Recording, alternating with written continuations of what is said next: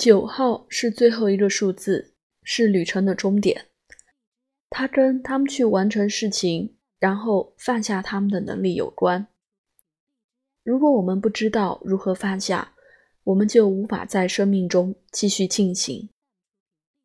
要放下，需要信任，这是另外一个主要的九号品质。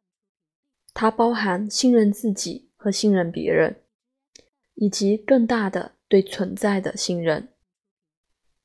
当你能够信任存在，你对于生命中的任何发生就能够放下和放松。